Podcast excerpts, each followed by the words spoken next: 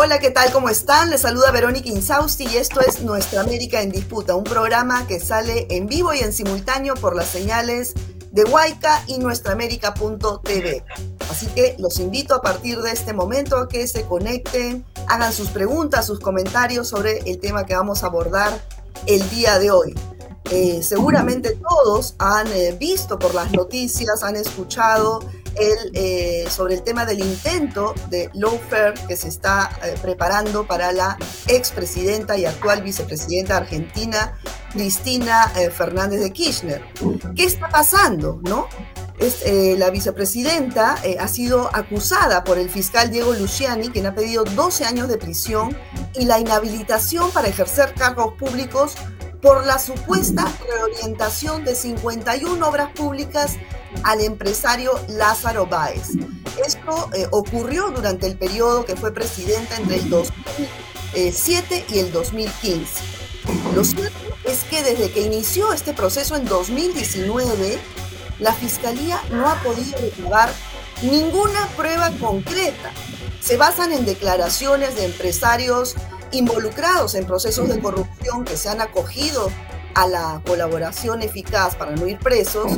Y en realidad, pues todo apunta en efecto a que se trata de un lawfare o guerra jurídica que está promovida por sectores del poder judicial, económico, político, mediático, en fin. Así que bueno, eh, lo que hay detrás de estas acusaciones contra Cristina Fernández y, qué implica todo este proceso por el cual el fiscal está pidiendo 12 años de prisión. Sobre esto vamos a conversar con eh, dos invitados. Ellos son Lourdes Suazo, una reconocida periodista en Argentina, quien conduce varios programas periodísticos allá, entre ellos Crónica TV. Y también está con nosotros Juan Francisco Soto, él es abogado y coordinador del Observatorio Sampay en Buenos Aires. Muchas gracias a ambos por estar aquí. Gracias, Verónica, por la invitación. Bueno, empezamos contigo, Lourdes. Eh, en resumen ejecutivo, así periodístico, como tú bien sabes hacerlo, a la gente que está fuera de Argentina, nuestros usuarios, y dicen, bueno, ¿qué está pasando? ¿Por qué el fiscal ha pedido 12 años para Cristina Fernández?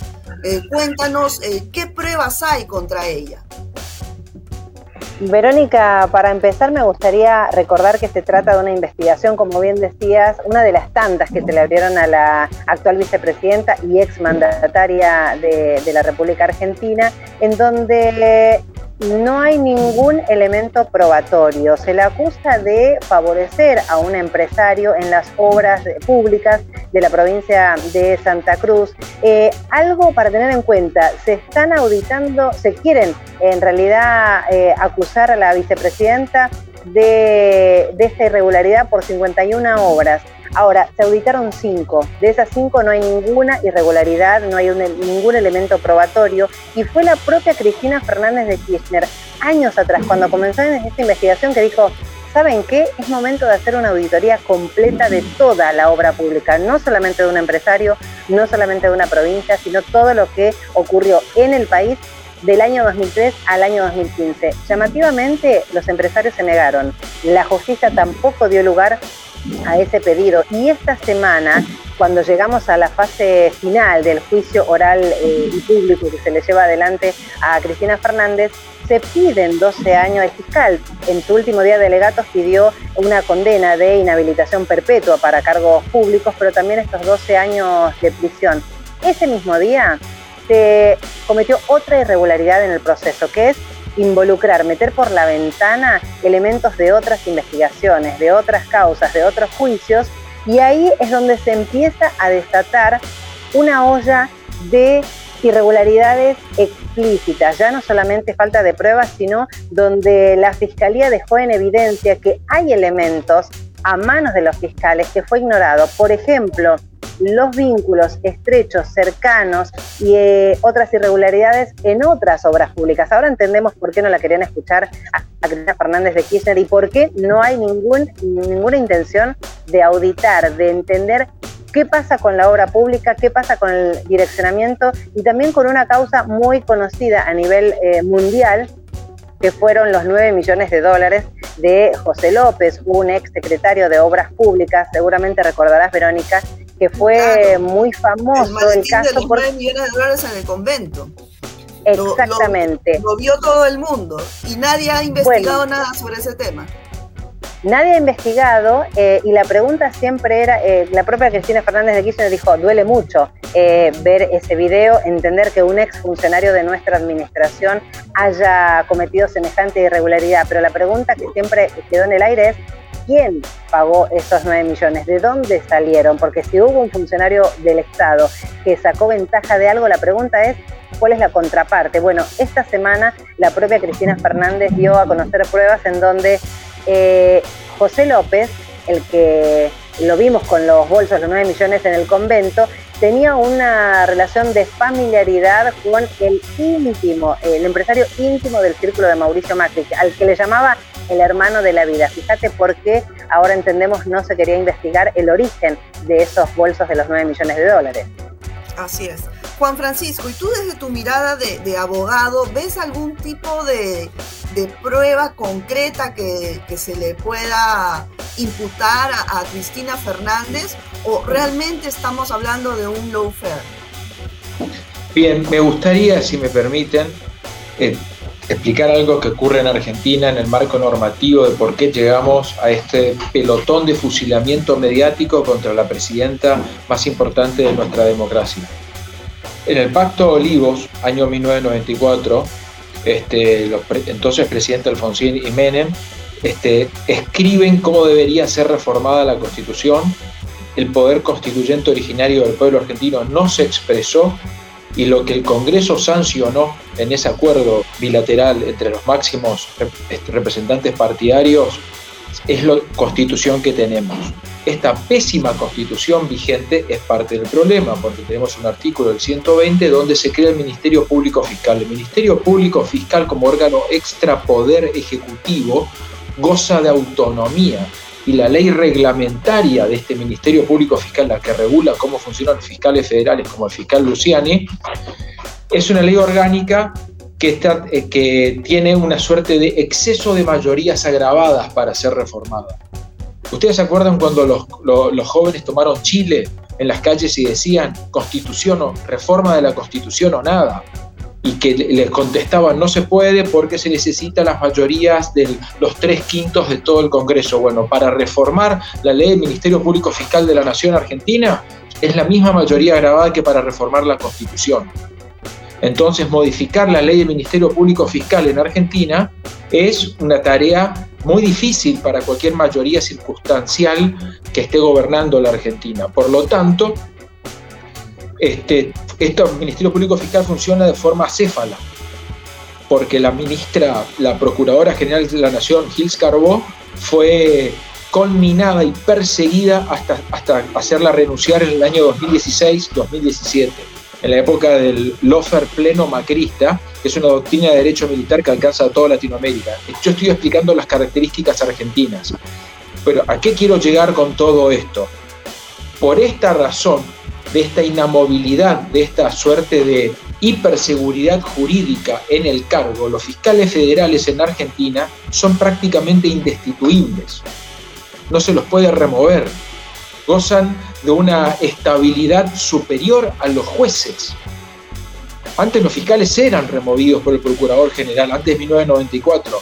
Ahora en Argentina, un fiscal federal como Carlos Stornelli se junta con barrabravas de boca, aprieta gente trabajando como fiscal, arregla causas, es filmado coimeando y arreglando causas, es una persona que extorsiona, que, se comporta como, como una, una, persona de lampa, pero es un, como decimos en Argentina ahora, un criminal entogado, que es, una, que, es, que es una persona que comete crímenes desde sus ejercicios jurisdiccionales como magistrado, porque los fiscales federales también son magistrados y deben respetar el principio de objetividad de la verdad real, son los custodios de la verdad un proceso.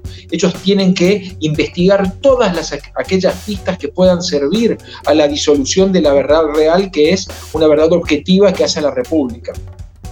Como sabemos, esta, esta banda de, de, criminales entogados que, que, hacen las veces de fiscales federales y que están todos en el mismo edificio, acá en los tribunales de la avenida Comodoro Pi en Capital Federal, tienen una lógica de absoluta impunidad. Por eso cuando uno ve un Zoom donde aparece Diego Luciani y comete un acto de fusilamiento mediático judicial, porque es más mediático que judicial, donde no les importa alcanzar la verdad real. Las, defensas de Cristina, lo que describió muy bien la periodista eh, Lourdes Suazo, la, defensa de Cristina viene este, acompañando prueba de que la ruta del dinero y del direccionamiento de obra va hacia otro lado, no va hacia Cristina, donde uno encuentra una arbitrariedad y irregularidad, va hacia algún que otro empresario y que llamativamente no están vinculados al kirchnerismo. Ahora, gracias a Dios, Cristina lo estaba cargando todo en su, en su cuenta de redes sociales porque no se le permite el ejercicio de defensa en juicio. Esto es una locura. Como ella pide, bueno, me están incriminando de cosas que antes no estaba incriminada y están agregando pruebas y elementos probatorios en mi contra quiero hacer uso del artículo 18 de la Constitución Nacional, garantías de defensa en juicio, y quiero poder, por favor, ante el mismo tribunal, hacer un descargo. No se lo permito. Ahora, como tú dice Juan Francisco, eh, estos eh, fiscales, o la mayoría, muchos de los fiscales son intocables, e incluso hace unas semanas eh, vimos unas fotografías del fiscal con el, con el presidente del tribunal jugando fútbol en una finca de propiedad de Macri, ¿no? Y, pasan todas estas cosas y, siguen siendo intocables, ¿no? Tú, Lourdes, em, ¿qué crees que, mueve a toda esta acusación? Hay un poder económico, político, obviamente las herramientas mediáticas que tienen, está ahí el grupo El Clarín liderando este ataque contra la presidenta Cristina Fernández. ¿Qué hay detrás de esto? Y es la misma práctica que se viene eh, viendo en toda América Latina, ¿no? Esta práctica del offer en donde eh, automáticamente se instala en los medios de comunicación una supuesta verdad. Eh, es muy común, lamentablemente, escuchar en la ciudadanía, si se hacen encuestas, bueno, ¿qué se piensa de esta investigación o de algunas anteriores? Hay pruebas, porque en los medios de comunicación se asegura en versión impresa, en versión radial, en versión de televisión, todos los días aseguran que está comprobado que, eh, que la causa tiene pruebas. De hecho, se, te mencionaba las tres toneladas de prueba. El fiscal en el alegato ratifica esta idea. Tenemos tres toneladas de pruebas de que se direccionó a favor de un empresario cercano a la familia Kirchner estas obras públicas. Y la verdad es que no hay elemento, no hay uno más que eh, frases como es evidente que si tenían un vínculo había algún direccionamiento o un favoritismo. El sentido común nos lleva a pensar que eh, se, basan en obviedades, por eso en una época de la posverdad en donde lo que se dice eh, busca ratificar eh, emocionalmente la información más que el raciocinio, por más que uno, estamos en un momento muy difícil de, la credibilidad, ¿no? Los medios de comunicación eh, apuestan a, quebrar ese contrato social entre el espectador, el televidente y el emisor del mensaje. Hoy, por más que se muestre eh, contactos eh, vía comunicaciones, ¿no? Como lo hizo la vicepresidenta, mostró chats en donde se, hablaba de eso. Bueno, nos están llamando para firmar el contrato. Bancá, aguantanos, todavía no firmes, trae el contrato para atrás que yo necesito modificar. Hay pruebas eh, en donde ese direccionamiento no estuvo por parte de la administración Kirchner, sino sí en la época de Mauricio Macri.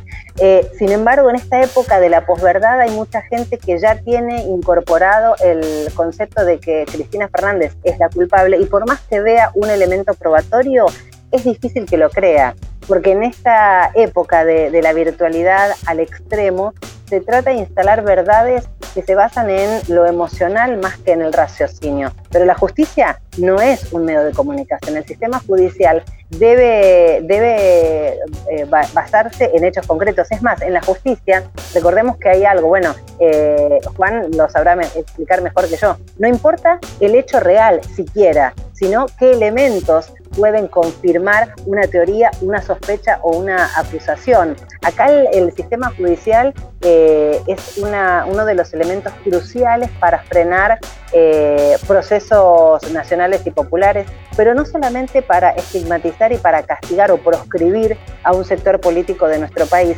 sino más bien para encubrir al sector muy ligado al poder real. Y las pruebas que conocimos esta semana así lo demuestran. Esta causa es para ensuciar, encarcelar y prohibir que una Cristina Fernández de Kirchner y otros funcionarios puedan eh, postularse a cargos públicos, pero de alguna manera quiere sellar esa investigación y que nunca se llegue al fondo para identificar, por ejemplo, de dónde salieron esos 9 millones de dólares. Es para proscribir al peronismo, no solamente a Cristina Fernández de Kirchner, para eh, adoctrinar eh, y de alguna manera amenazar a cualquier político que se anime a ir contra el poder real, pero por sobre todo para proteger y para darle un manto eh, de protección a los verdaderos mafiosos que hacen negocio a costas de la población. Así es. Y eh, este, por ejemplo, este sistema que, comenta Lourdes, que tiene pues a, muchos fiscales como eh, herramientas jurídicas para hacer lawfare y desaparecer al peronismo. ¿Tú crees, eh, Juan Francisco, que se pueda, digamos, hacer una reforma en algún momento de esto o son totalmente intocables? No hay una una orden, digamos, judicial más arriba, que es un tribunal constitucional, algo que pueda limpiar un poco de estos personajes el Ministerio Público y el Poder Judicial?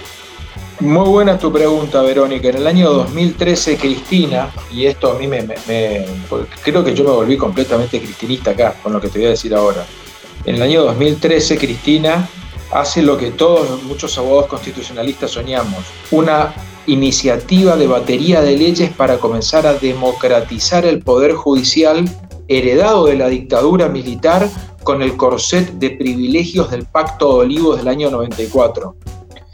Esta batería de leyes incluía, por ejemplo, que los consejeros de la magistratura, que son los encargados de seleccionar y remover a los jueces, sean elegidos por el pueblo, algo que seguramente es obvio para un principio de la soberanía popular en un país democrático. Esto fue todas estas leyes fueron decretadas inconstitucionales. Sobrevivió una, que es la creación de una Cámara de Revisión Civil y Comercial y Laboral, pero casi todas fueron decretadas inconstitucionales por el poder corporativo del Poder Judicial de la Corte Suprema. Y acá viene también este, nuestras deudas como argentinos, militantes del campo nacional y popular. ¿Por qué?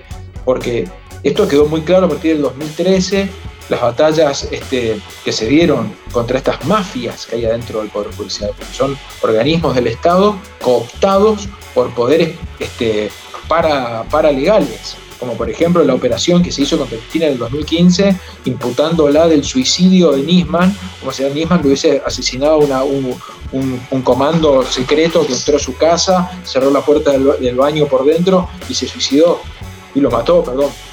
Entonces, y acá comienza nuestro, lo que te quiero decir. En el año 2019 la plataforma electoral del Frente de Todos incluye entre sus puntos más relevantes la democratización del Poder Judicial, una reforma integral del Poder Judicial.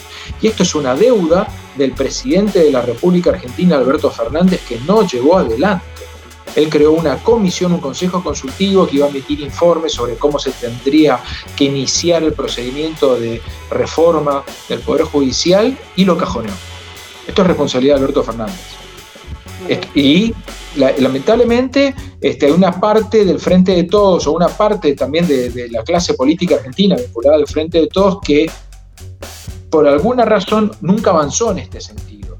Si uno mira la militancia popular argentina, la calle, como se dice, los militantes silvestres, todos los argentinos que andamos a pie y que soñamos con un país justo, una parte importante para tener un país justo es la democratización y reforma del Poder Judicial, que ha llegado a niveles insostenibles. Hemos tenido jueces como Claudio Bonadío, eh, que no los hemos removido en su momento. Hemos tenido jueces como Canicova, Corral, que se han jubilado y le pagamos la jubilación.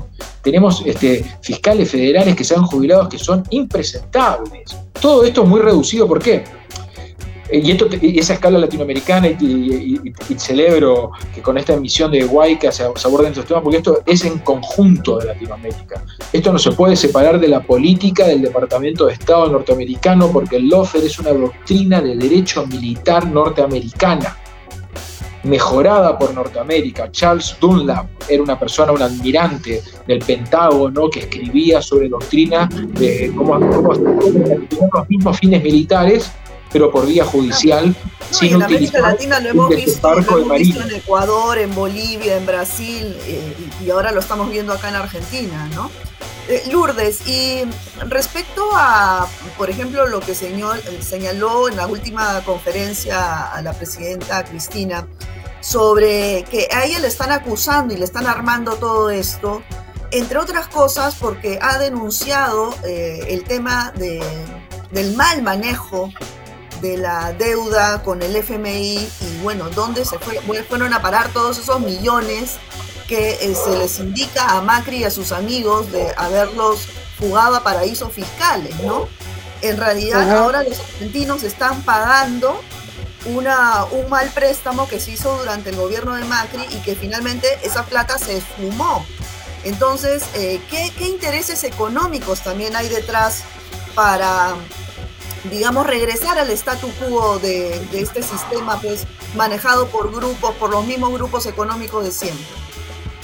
Pues sabes que es muy llamativo, Verónica. El mismo juez que en 2015 dio lugar eh, a esta investigación, en 2011, cuatro años antes, había, se había declarado incompetente, ¿no? ¿Qué pasó? Bueno, lo que pasó justamente la, el triunfo de Mauricio Macri en el año 2015. Eh, y eso también hizo un quiebre en la política económica de nuestro país fue allí, en esos cuatro años, en ese periodo del macrismo, en donde el gobierno de Cambiemos eh, permitió endeudar al país, endeudar a la población actual, a mi generación, a la generación futura. ¿Cuándo se va a terminar de pagar eso? Em, fíjate que Argentina me parece que está en un momento clave, porque bien lo mencionaban, este proceso de lawfare ya eh, tuvo sus capítulos en varias naciones eh, de la región. Y Cristina Fernández dijo, esta sentencia ya está escrita, lo único que falta es llegar al momento, como hasta ahora avanzó el proceso sin ninguna prueba, sin ningún elemento probatorio y están pidiendo incluso inhabilitación para ejercer cargos públicos, lo que falta es que a partir del 5 de septiembre comiencen los alegatos de la defensa, pero la sentencia ya está escrita. Lo que hay que hacer, y por eso esta semana ha sido clave, porque está en vigilia permanente, la casa de la vicepresidenta está rodeada de ciudadanos y de ciudadanas que van a expresar su apoyo. El PJ Nacional, que es el Partido Justicialista, eh, se reunió en la delegación de Capital, delegación de Provincia de Buenos Aires, que es el distrito más importante del país. Eh, a nivel nacional se está movilizando en diferentes ciudades del país y lo que se va a venir es un 17 de octubre, el Día de la Lealtad, que va a marcar un antes y un después en la historia contemporánea de nuestro país. Lo que está intentando eh, la militancia y desde las bases del peronismo es evitar que Argentina sea un capítulo más del Lofer. Recordemos que Luis Ignacio Lula da Silva, año electoral allí en Brasil, fue preso. Eh, sin ningún elemento, sin ninguna prueba fehaciente de hechos de corrupción, fue preso. Después, años más adelante, se pudo conocer que eh, la investigación no había sido con todos los términos legales correspondientes, que el juez Moro, que fue el que lo condenó, después eh, tuvo su cargo en el gobierno de Bolsonaro, pero llegó a estar detenido, llegó a frenarse un proceso electoral, llegó a perder una elección el Partido de los Trabajadores, el PT. Eso me parece que es lo clave que está viviendo nuestro país ahora. Por eso esta vigilia permanente, esta movilización constante y lo que se va a venir de aquí a las próximas semanas para ponerle un freno al ópera a nivel regional. Argentina puede ser un capítulo más condenando eh, a una líder de la magnitud de Cristina Fernández de Kirchner o puede ser el país de América Latina que le pone un freno estructural a este proceso para que no siga replicándose en toda nuestra región. Interesante lo que dices, Lourdes. Este, eh, lo que pasa en Argentina puede ser un ejemplo de lo que puede ocurrir también en adelante eh, en la región y, es el poder de la población, ¿no? que la hemos visto desde el primer día manifestándose en las calles, no solamente sindicatos, organizaciones sociales, sino la población en general. Y ese es el, gran poder que no logran pues convencer ni la clase política tradicional, ni los grupos económicos, ni los conglomerados mediáticos. Eh, se nos ha acabado el tiempo, pero José Francisco, tú eh, querías agregar algo más chiquito, por sí, que existe en, el derecho, el derecho más importante en la teoría del derecho es el derecho natural, es el derecho de la soberanía del pueblo, sus derechos humanos colectivos. Y se está forjando una suerte de derechos humanos a escala regional contra el lofer. Por lo tanto, viene esta sentencia proscriptiva de la democracia argentina contra la principal líder para que no pueda participar nunca más, no solamente en comicios, sino en cargos públicos. Entonces, lo que tenemos que pensarnos es que eso, esa va a ser una sentencia, una cosa juzgada írrita que violenta el principio de soberanía popular, que es un derecho natural del pueblo. Quería dejar ese concepto nada más. Bueno, muchísimas gracias Juan Francisco y Lourdes por estar aquí en el programa y darnos mucho más luces sobre lo que está ocurriendo en Argentina. Vamos a darle seguimiento, por supuesto, y bueno, encantada de tenerlos acá. Espero tenerlos también en una próxima oportunidad. Gracias. Muchas gracias, Verónica, muy amable. Muy bien. Bueno amigos, esto ha sido todo por hoy. Espero pues eh, les haya interesado este tema y dado un poquito más de información al respecto. Cuídense mucho y nos vemos en una próxima emisión de Nuestra América en Disputa. Chao.